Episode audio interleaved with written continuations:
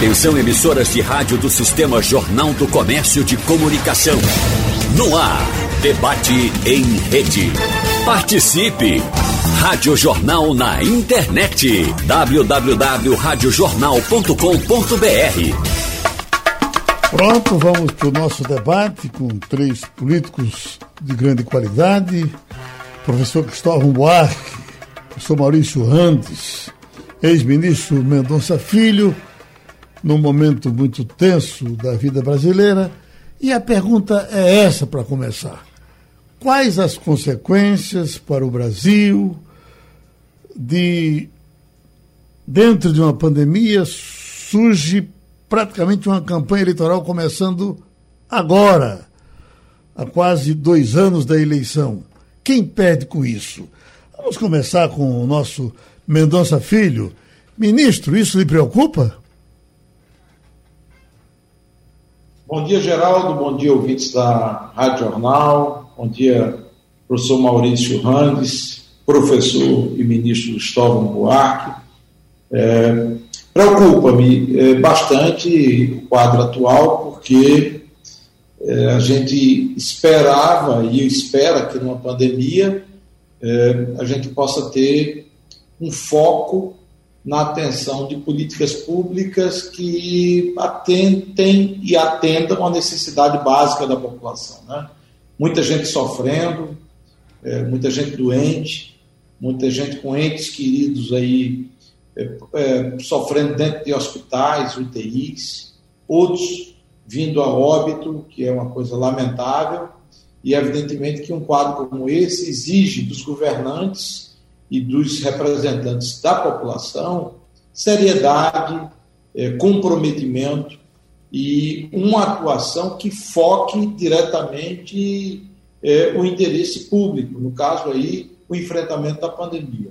Não dá para negar a pandemia, é, se foram aí mais de 260 mil mortos e vidas que, na verdade, se foram, muito sofrimento também no campo econômico, né? empresas quebrando, pessoas perdendo emprego, gente perdendo renda, profissionais liberais.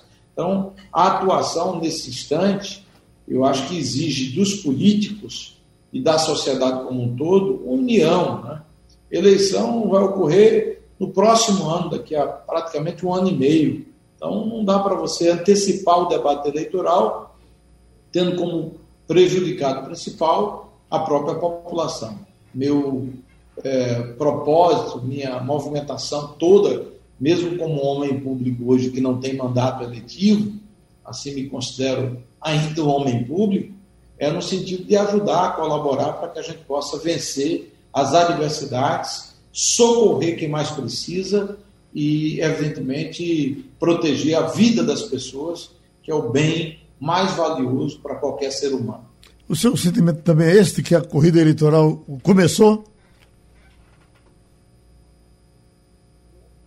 Eu tenho esse sentimento de que começou antecipadamente. Eu acho que é, muitas vezes a agenda presidencial, no caso do presidente Bolsonaro, ela foca muito mais é, o imediatismo do, é, da visão eleitoral, e, de certo modo, isso puxou a oposição para esse campo de debate também.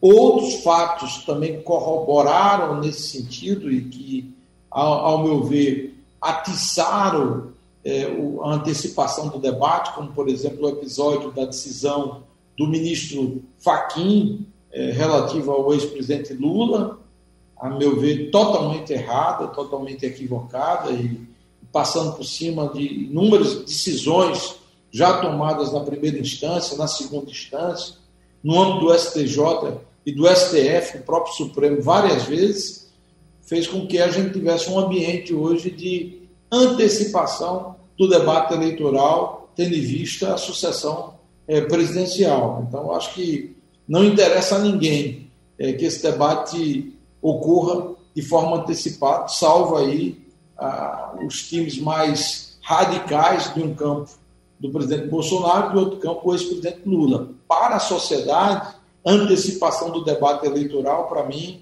só gera prejuízo e tira o foco no enfrentamento da pandemia. Cuidar das pessoas, cuidar daqueles que estão doentes, é, dedicar solidariedade àqueles que perderam entes queridos durante a pandemia, mortos milhares no Brasil e no mundo, e atenção para a economia. A gente tem que recuperar a economia e balancear e equilibrar esse contexto bastante difícil de enfrentamento da pandemia do coronavírus, com ao mesmo tempo as atividades econômicas. Né? É, os governos precisam socorrer com redução de impostos para a sociedade civil, no caso pessoas, e empresas para que elas possam se recuperar tão logo a gente supere esse momento de adversidade. Eu acho que o Brasil exigiria, nesse instante, menos política eleitoral, menos debate eleitoral e mais foco naquilo que pode atender a necessidade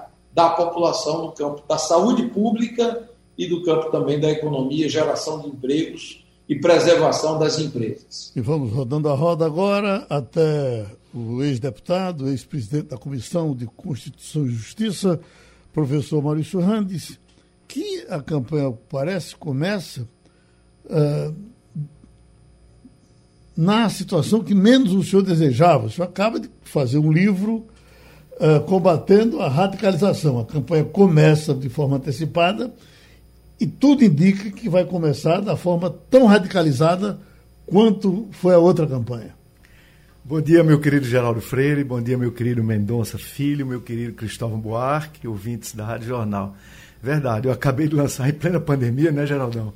Um livro para superar a polarização, em que eu expresso uma posição que existe muito forte na sociedade, as pessoas estão cansadas da polarização. Por outro lado, é, a gente às vezes ouve análises apressadas achando que toda polarização é entre dois extremos.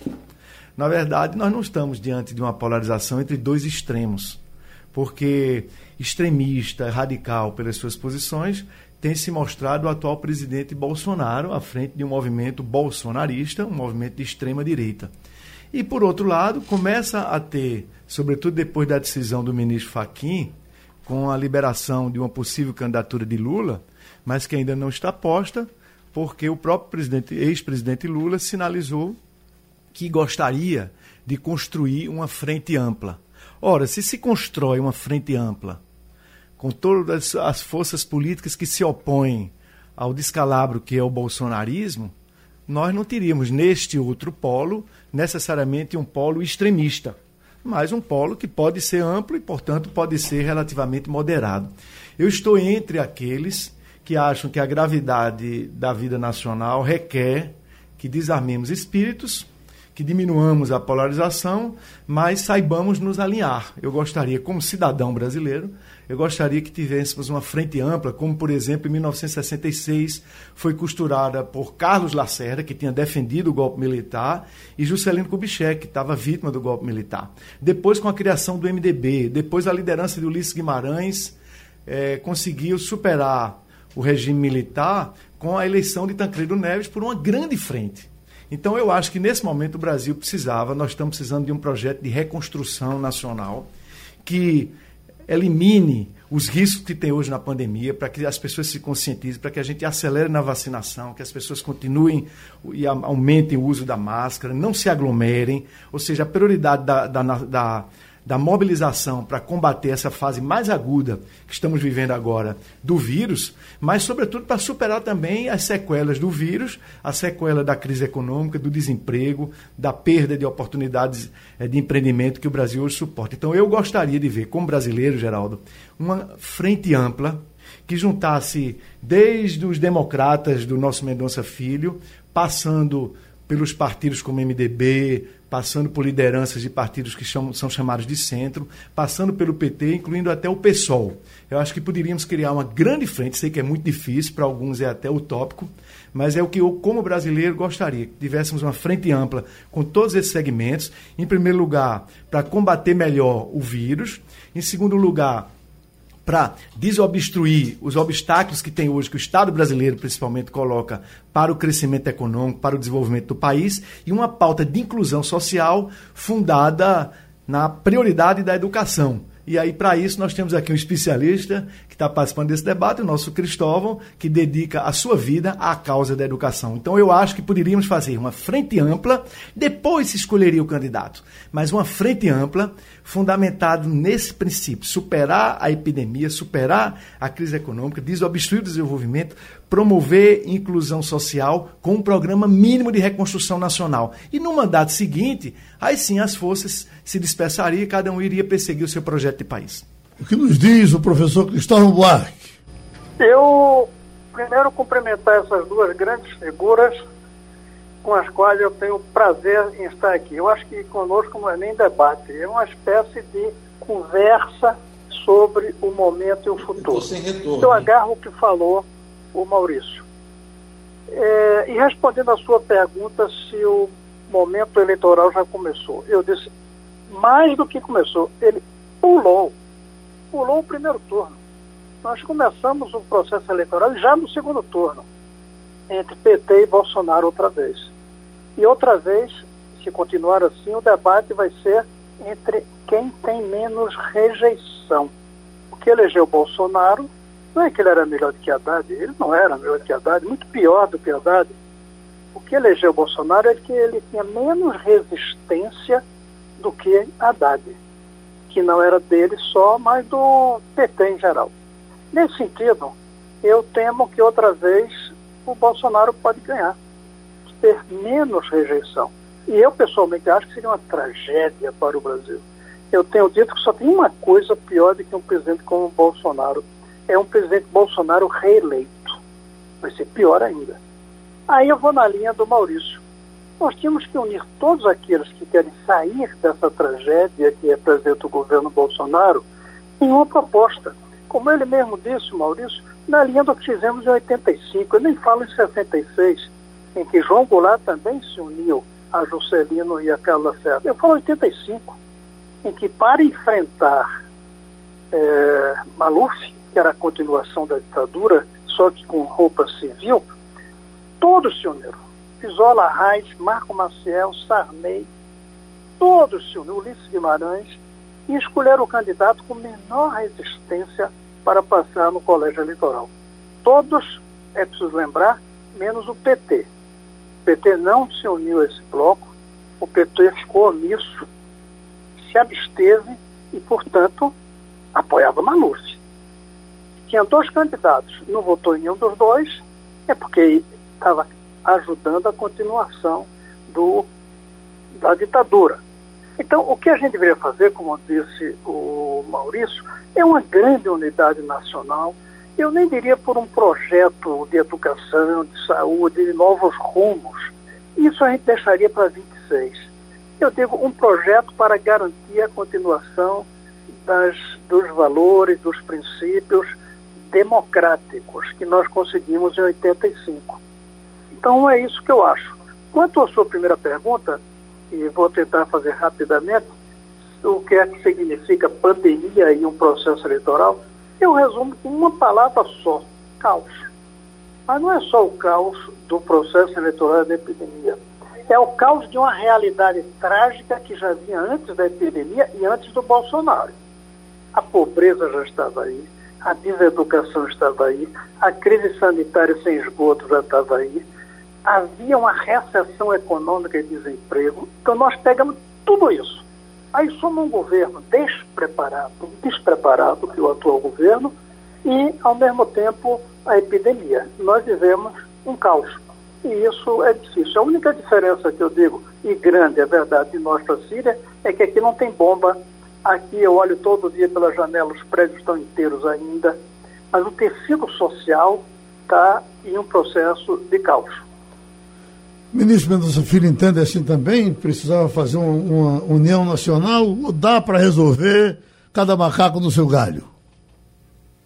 Bom, para mim é muito difícil, Geraldo, sendo muito direto, apesar do respeito e apreço que eu tenho aí por Maurício Randes, é, eu não vejo hipótese, por exemplo, do meu partido, Democratas, ter aliança com o PT e aliança com, muito menos com o PSOL. Né? O PSOL representa o que há de mais radical na política brasileira.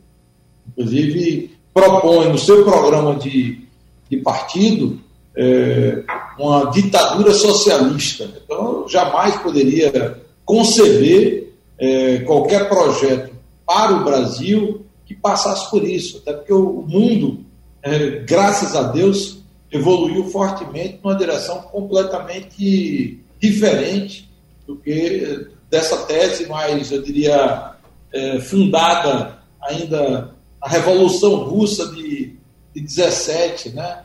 E, e que tem no Estado mãe a solução de todos os problemas da sociedade. Eu entendo que o Estado tem uma presença muito importante, principalmente naquilo que interfere as políticas públicas que afetam equidade e oportunidade, educação é fundamental, qualidade na educação, gera é, mais possibilidade para as crianças e jovens. O professor e ex-ministro Cristóvão entende muito bem do que eu estou falando, e o próprio Maurício também. Saúde pública é fundamental, né? Não dá para você imaginar uma sociedade onde é, faltam leitos de hospitais para atender uma pandemia como essa combate à violência, mas, para mim, o princípio da liberdade econômica, da atividade empresarial como grande motor e grande veículo da sociedade é básico, é fundamental. Nesse aspecto, eu não entendo e não vejo qualquer chance do meu partido compor, e eu pessoalmente, uma frente que possa, como é que eu diria, aglutinar é, PSOL, PT, é, Democratas, o meu partido. E eu também, com respeito que é, eu tenho com o Maurício, eu tenho que também colocar de forma muito clara os erros graves né? e, e o que nós vivenciamos durante os 13 anos do governo do PT. Até o primeiro governo do, do ex-presidente Lula, ele deu uma guinada mais ao centro, todo mundo sabe disso. Depois, no segundo governo em diante, foi um descalabro. E mensalão, petrolão, quer dizer, é uma corrupção endêmica que tomou conta do Brasil, né, institucionalizada. Né, é, diretores da Petrobras aí com 100 milhões de dólares em conta no exterior.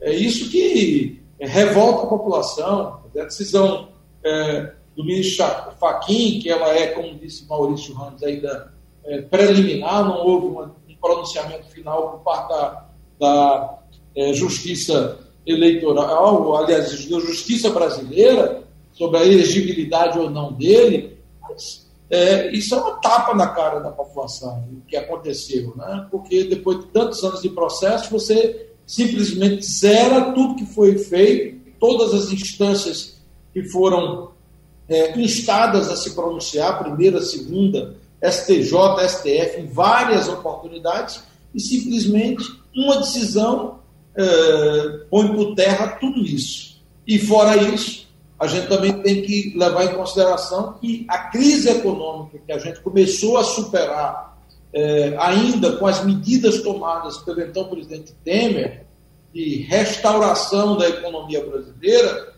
é, essa crise ela foi gerada pelos erros graves cometidos pelo governo do PT, que geraram, que gerou, no caso, é, um, um aprofundamento uma situação tão crítica na economia que culminou com 14 milhões de desempregados. Então, é, esse é o pano de fundo. Então, eu aqui é, respeito a posição de Maurício e o seu intento de buscar uma unidade, uma frente ampla, mas eu digo muito claramente: para mim, eu não tenho condições políticas, jamais, já disse isso várias vezes, de estar no mesmo palanque do PT, e muito menos o PSOL.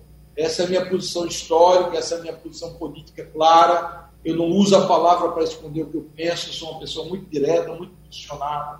Eu sou uma pessoa que tem princípios muito sólidos. Evidentemente que tudo isso também tem uma convergência. Eu, eu defendo, assim como Cristóvão, como Maurício, princípios democráticos. Então, a democracia representativa, liberdade de imprensa, a capacidade de você duelar no palco da política, inclusive com partidos tão distintos democratas, PT e PSOL, é parte da democracia no mundo. Eu vou sempre cultivar. Todos sabem, inclusive quando eu tive a oportunidade de ocupar a cadeira do Congresso Nacional, eu sempre me posicionei de forma muito firme é, em oposição ao PT.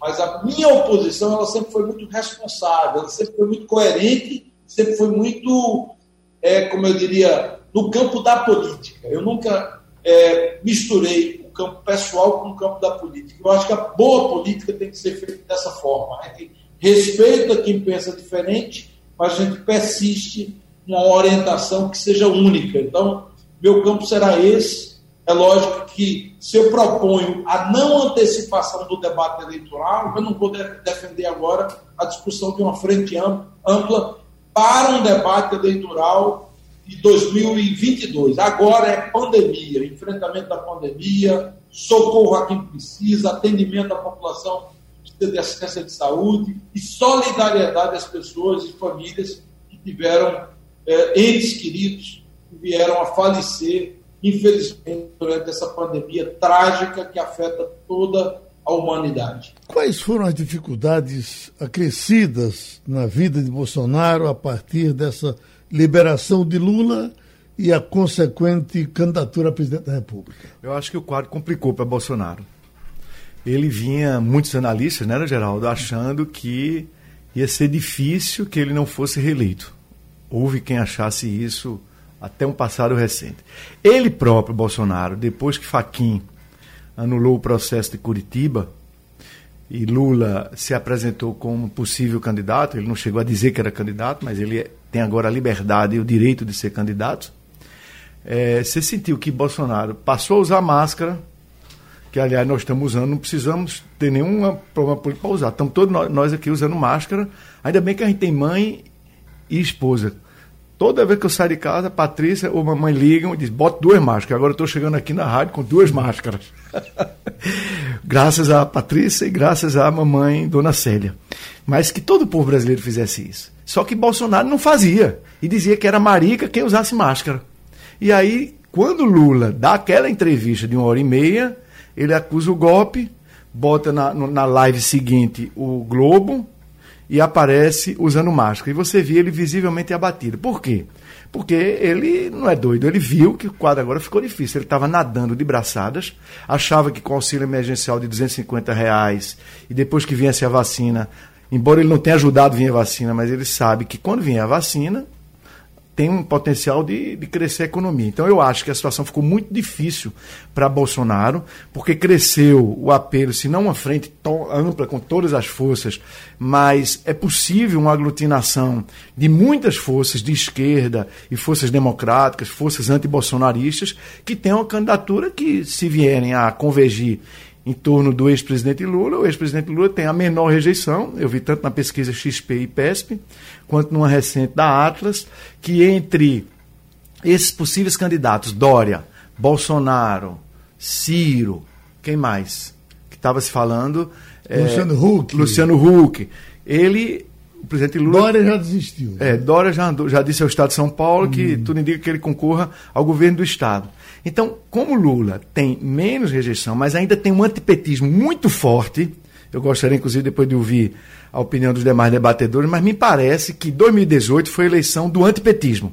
Por isso, todo mundo dizia qualquer coisa é melhor e foi para Bolsonaro. Todo mundo tampou o olho e o nariz e votou em Bolsonaro. Agora, há um antibolsonarismo muito forte.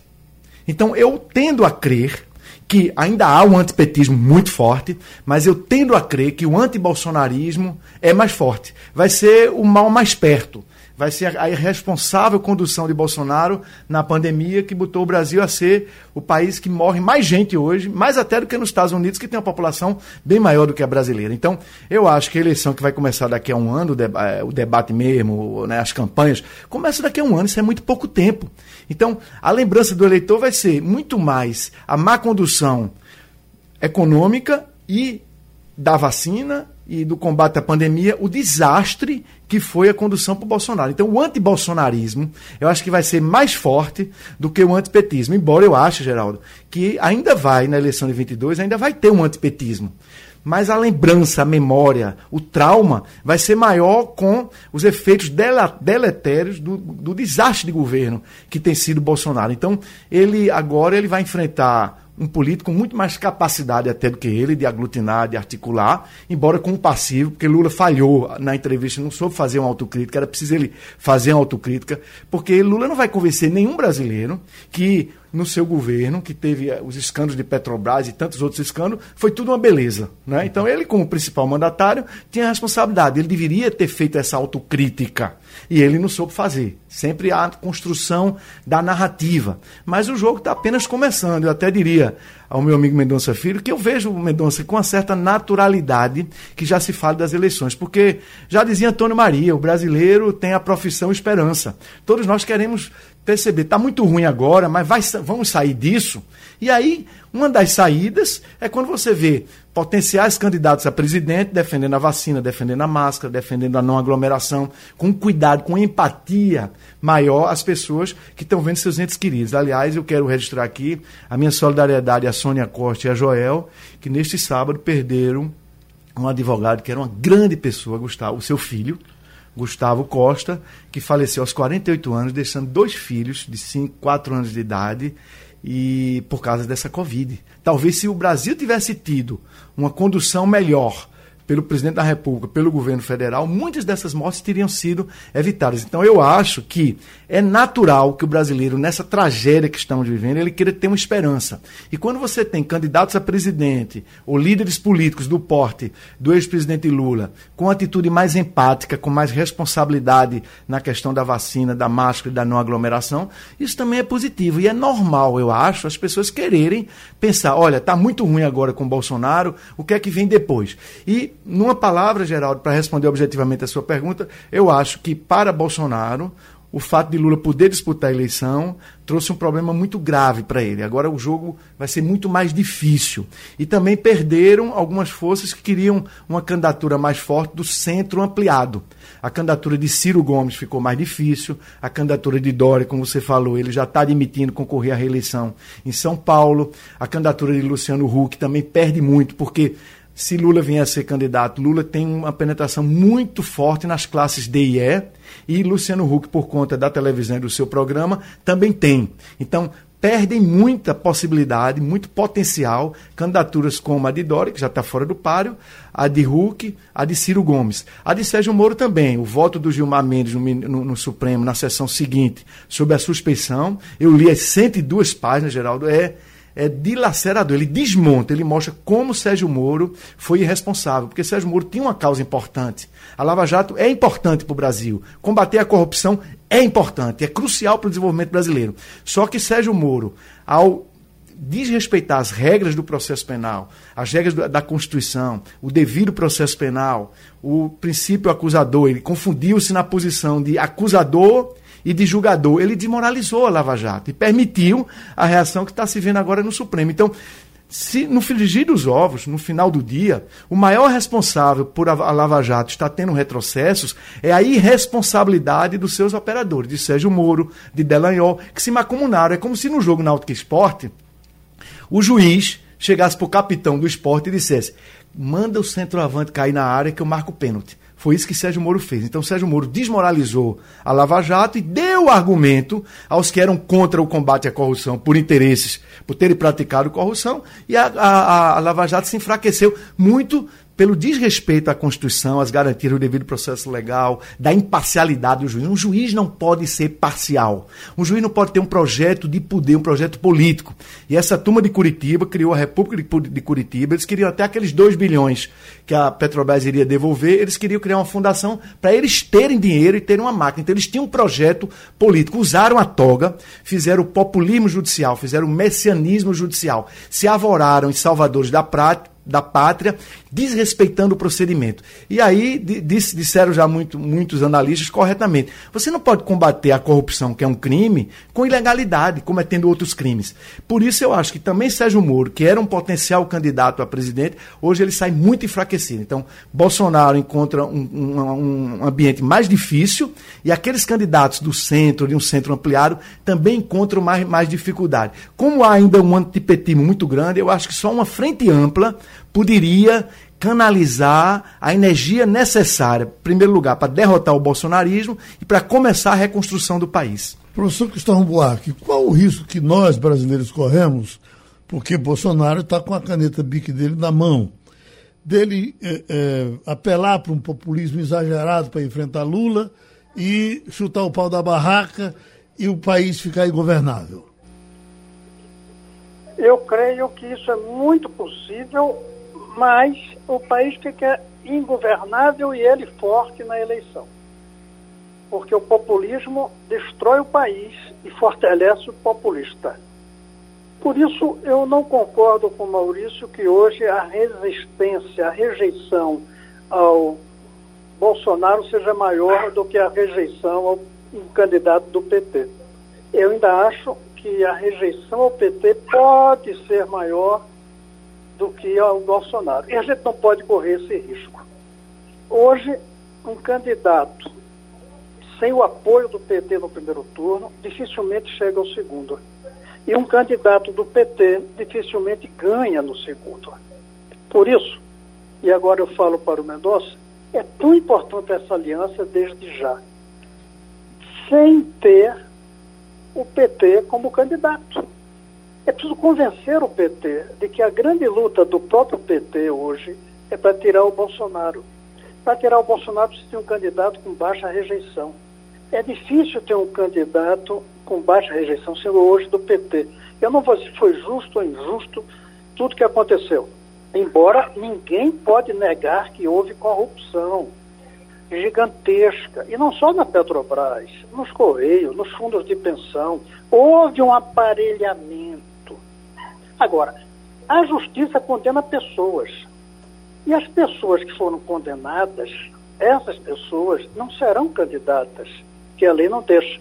O Lula, ao anular o processo dele, passou a ser candidato. E eu acho que isso complica a todos nós. Porque quem é que vai convencer o PT de que o Lula não deve ser candidato? Com a força que ele tem, com o carisma que ele tem, com o discurso que ele tem, com o governo que ele fez, se a gente não considerar a corrupção. Então, é difícil que o PT aceite isso. É provável que o PT se comporte como em 85, achando que só ele é dono da verdade e não quer participar.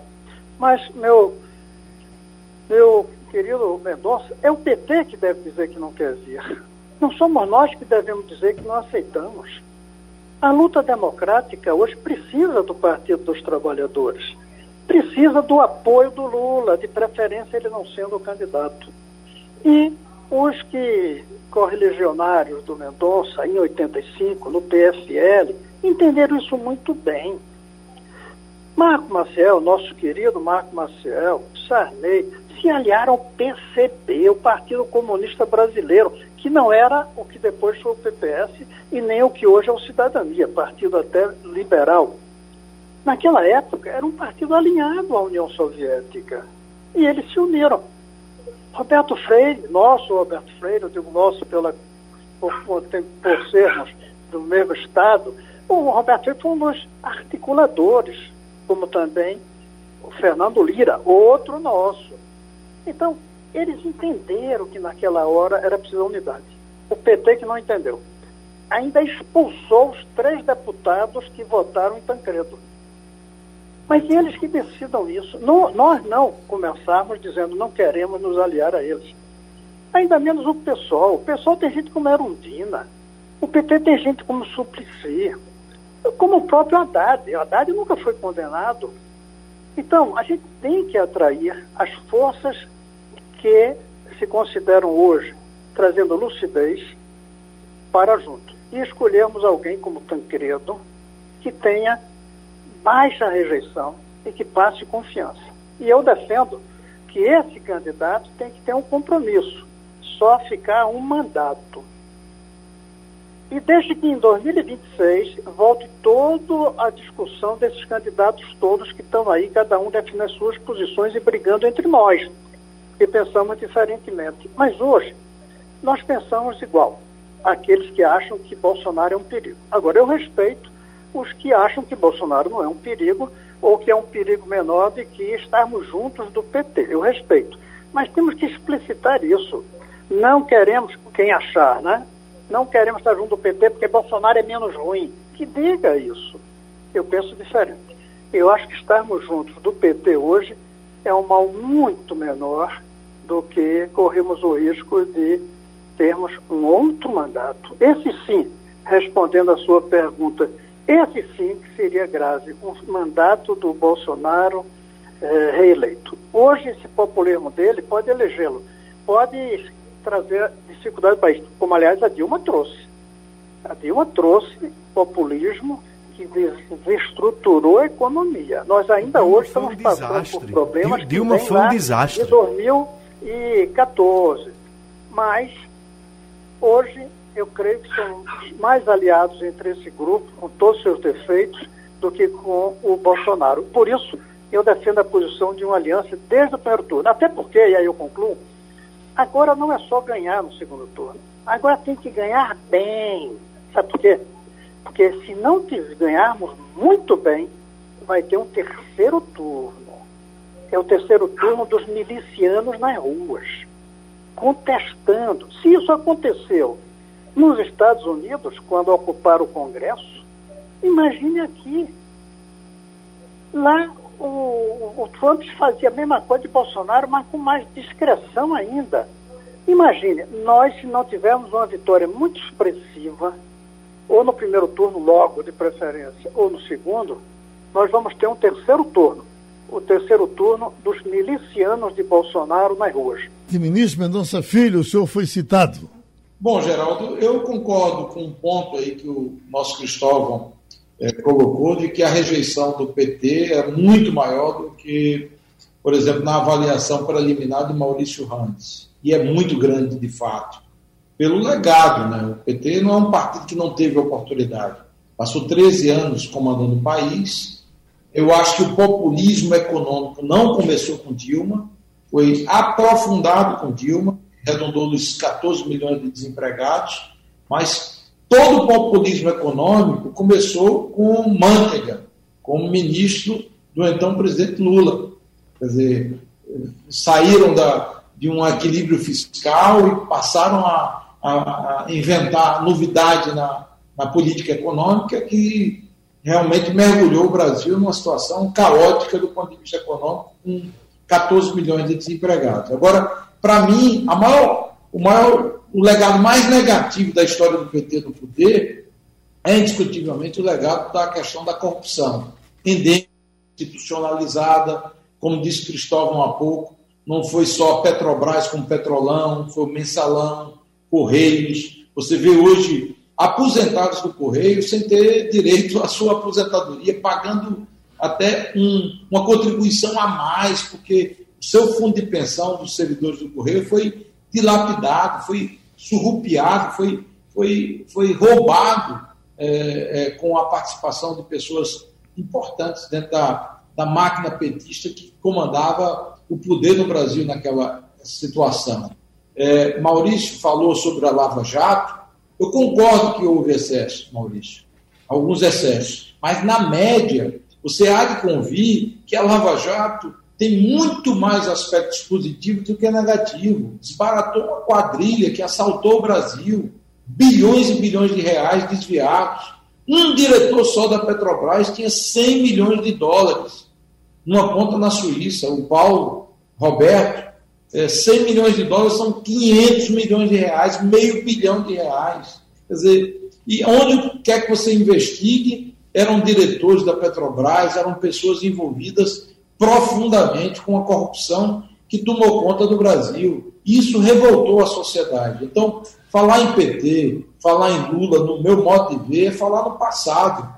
É, não é uma posição intransigente, não. É porque tudo que o PT representa, eu combati ao longo da minha vida pública, é, do ponto de vista de visão de Estado e, e, e postura é, à frente de governo. É por isso que eu tenho uma posição, meu caro amigo Cristóvão, absolutamente distante e quero manter essa distância, é, eles lá e eu cá, com respeito democrático, mas não tem nada a ver com o PT. Jamais estarei no falando com o PT.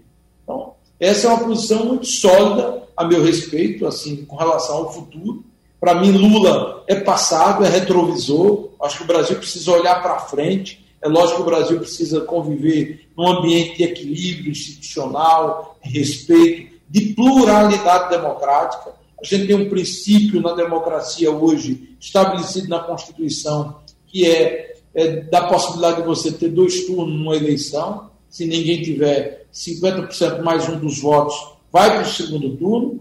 E é justamente a oportunidade de você abrir a, a outros espaços de pensamento para que a gente possa superar é, uma, uma disputa eleitoral buscando é, aquilo que melhor represente a sociedade brasileira. Insisto no combate aos efeitos da pandemia, tanto no, do ponto de vista humano, de saúde das pessoas, preservação da saúde das pessoas, assistência às pessoas, combate à corrupção. É lamentável que nós assistimos durante essa pandemia, inclusive aqui em Pernambuco, né? pessoas se aproveitando da pandemia para comprar respiradores testados em portos, superfaturar luvas, máscaras, isso tudo precisa ser apurado né? e, ao mesmo tempo, cuidar da economia, porque um pequeno comerciante, é, um trabalhador autônomo, aquele que vive do comércio na praia de Boa Viagem ou no Pina, aquele que ambulante, hoje está sem renda, né? sem, sem oportunidade de ter a mesma renda que tinha no passado. Então, o governo e os governos precisam atuar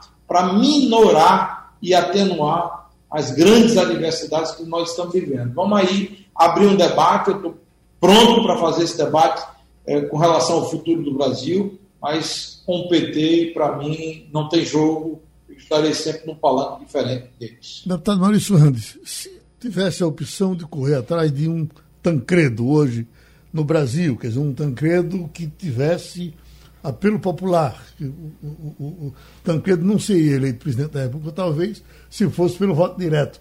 Quem seria esse? Cristóvão Buarque. Ele nunca não, muito menos Gladys. Mas eu acho que a gente precisaria de pessoas com a estatura, com a experiência, nacional e internacional, a experiência de gestão e eleitoral, o preparo, a maturidade de gente como Cristóvão Buarque e outras pessoas que pudessem ser procuradas para cumprir este papel de transição, de superar vamos, o bolsonarismo. Vamos sair de Cristóvão Buarque, já que ele está no debate. vamos, porque eu, eu, também não acho fácil a gente encontrar. Não é a gente fácil. mexe com a cabeça assim, tenta localizar um. Quem é? É, eu confesso eu assim que, que ninguém melhor para dizer isso do que Cristóvão Buarque. eu também eu não vejo assim que tem um, um candidato natural a, a, ser o aglutinador para que depois as, as, forças políticas voltassem uhum. às suas disputas de sempre. Mas a crise é tão profunda, o sofrimento do brasileiro é tão grande, que eu concordo com o Cristóvão, por exemplo, a gente devia juntar desde a frente ampla, desde o início, desde o primeiro turno. Mas aí eu entendo o que Mendonça Filho está dizendo. É, às vezes tem tantas diferenças entre essas forças, mas pelo menos há uns pontos em comuns. O compromisso democrático. Então, por isso que eu, eu gostaria de ter uma frente ampla democrática para derrotar o bolsonarismo. Mas se não for possível desde o primeiro turno, como advoga Cristóvão Buarque, que nós pelo menos tivéssemos entendimento entre todas as forças que percebem que Bolsonaro passou dos limites, que o Brasil hoje é um país desmoralizado, é um país que não nos orgulha. Eu voltei agora de uma viagem internacional, estava participando de um, de um time de negociação com gente de vários lugares do mundo e fiquei impressionado, é uma vergonha. Eu antes eu me orgulhava quando eu viajava de ser brasileiro, hoje é uma vergonha. Eu até escrevi um artigo dizendo isso, né? É sem orgulho do Brasil. Então, se tem muita gente que compreende isso, hoje deveríamos haver, construir a capacidade de diálogo. Se não tem ainda um, um candidato natural para ser o Ulisses Guimarães que articulasse isso, ou o Tancredo Neves, mas nós podemos encontrar gente como Cristóvão ou outras pessoas que poderiam cumprir esse papel. E se não pudesse ter aliança para disputar com um candidato já no primeiro turno, mas pelo menos que houvesse diálogo e a sinalização que no segundo turno estaríamos todos juntos para derrotar Bolsonaro. Professor Gustavo Buarque. Muito, Maurício, mas independente de eu não ter as qualidades de ser um Tancredo, eu votei pelo impeachment da Dilma. Então o PT não senta comigo. O PT deve ter mais resistência a mim do que o Mendonça tem ao PT. Mas mesmo assim, eu creio que a gente precisa conversar com o Partido dos Trabalhadores, que é um partido forte, cheio de gente boa. E nem todos, ou até eu diria poucos, poucos, foram corruptos. E os corruptos a justiça tem que botar na cadeia. A Lava Jato foi uma das grandes coisas desse país, mas concordo com o Maurício. É, esse Moro não tinha o direito de fazer aquilo. Primeiro, ir ser ministro. Trocar a toga pelo ministério. Isso foi um crime contra o Brasil. Depois aqueles diálogos. Tudo isso vai ser usado para desmoralizar a luta contra a corrupção. Mas não importa quem seria, a gente tem que procurar alguém que unifique. E se não conseguir, tudo bem. Em política a gente não faz só o que a gente consegue. Mas deve procurar em nome do país. Hoje é menos importante a pessoa, menos importante o partido do que o país. E se é assim, temos que abrir mão dos problemas da justiça. Justiça faz justiça, a política faz política. Com todo cuidado, do mesmo jeito que eu votei no impeachment por razão moral, de coerência, porque eu dizia que houve é, irresponsabilidade fiscal, de que estávamos caminhando para uma Venezuela. Da mesma maneira que eu fiz isso, a gente tem que ter grandeza de dizer: esses pecados já foram pagos e esses pecados são menores do que o tamanho do Brasil. O Brasil tem que estar acima de tudo isso, como diz, aliás, é, esse presidente aí, sem sentir isso, porque ele não pensa assim, ele apenas fala. Ele pensa nele e nos filhos, e nas manias ideológicas dele. Eu continuo achando que é possível, sim, encontrar nomes, não só no singular, mas no plural, que unifique já no primeiro turno, todas as forças contra Bolsonaro. Deixa eu dar um abraço aqui no professor Cristóvão Buarque, no ministro Mendonça Filho, e encerrar o debate aqui com o deputado Maurício Randes com uma questão fora da que nós discutimos hoje, porque ele está chegando de, de Curaçao. Curaçao, eu, passo, eu estive em Curaçao, que é uma, uma ilha onde todo mundo fala português, e todos são uh, uh, registrados como holandeses.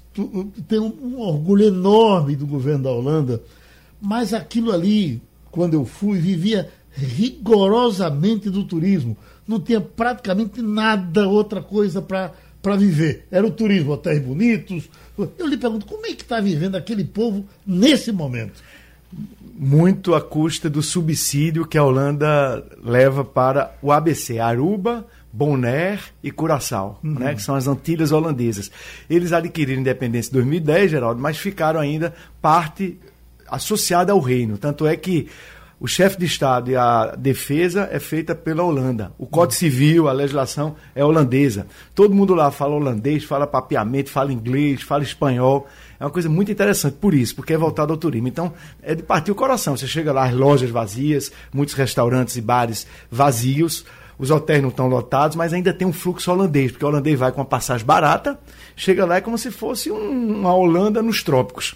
Então, a Holanda é que ainda está mantendo. Eles viviam praticamente dos navios, né? Os navios paravam Muitos, ali, é, é. movimentavam. Ah, pequeno, pouca gente, inclusive. Né? É, e, e hoje eles estão escapando muito por esse subsídio que o Estado holandês propicia. Uhum. Mas eu acredito que quando tiver a vacina, quando a economia do mundo retomar, eles partem de um patamar muito bom, porque o nível educacional é muito bom. Deixa a educação dizer, lá é muito boa. Deixa eu dizer que eu perguntei lá ao garçom qual é o melhor prato daqui. Ele disse, é esse aqui. E apontava para o chão, tipo camaleão. Se tivesse coragem de comer, a iguana, iguana. A iguana. E o pior problema é que tem em todo canto, né? Você, você não compra, não. Você pega na rua e come, né? Então ninguém vai morrer de fome. Porque eu quase que eu peço no restaurante lá. Era um restaurante que dizia I love iguana. Uhum. Aí botava um pratinho, as iguanas chegando, e no cardápio tava iguana. Uhum. E a, a, a, a garçonete lá dizendo, prova iguana, prova iguana. Eu fiquei com medo. Devia ter provado, né? Foi besteira minha. Obrigado, amigos. Terminou o nosso debate. Sugestão ou comentário sobre o programa que você acaba de ouvir, envie para o e-mail ouvinte@radiojornal.com.br ou para o endereço Rua do Lima 250, Santo Amaro, Recife, Pernambuco.